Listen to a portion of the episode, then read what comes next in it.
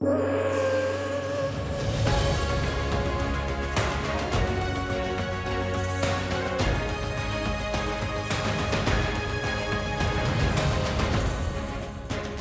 Trocou o curso de Engenharia e Gestão Industrial pela Licenciatura em Educação Básica. Tem 21 anos e na natação adaptada já ganhou quase tudo. Está a viver um sonho. É o sonho de qualquer atleta poder eh, pisar aquilo que é o evento mais prestigiado de todos mesmo com todas as restrições que vamos ter, eu acho que vai ser uma experiência incrível e vou tentar aproveitar para viver aquela experiência ao máximo. Susana Veiga conquistou a medalha de ouro em maio nos Europeus na Madeira na prova de 50 metros livres S9 e a medalha de prata nos 100 metros livres vai ser uma grande motivação para Tóquio. Ter tido este campeonato da Europa com essas marcas já foi incrível, foi uma motivação gigante e senti mesmo super motivada e pronta para chegar a Tóquio e estar lá e arrasar com todos e comigo também. Para trás já tinham ficado duas medalhas de prata nos Europeus em 2018 e no Mundial em 2019.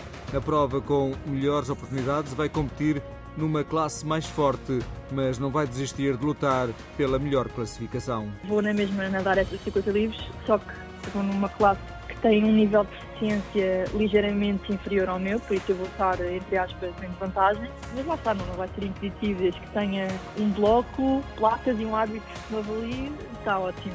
Uh, nas 100 livres, vou na classe S9, normal. Vou tentar uh, fazer as minhas melhores marcas. No Japão vão ser seis os atletas nacionais da natação adaptada. A atleta do Clube de Natação Colégio Vasco da Gama, única feminina, não pensa em medalhas.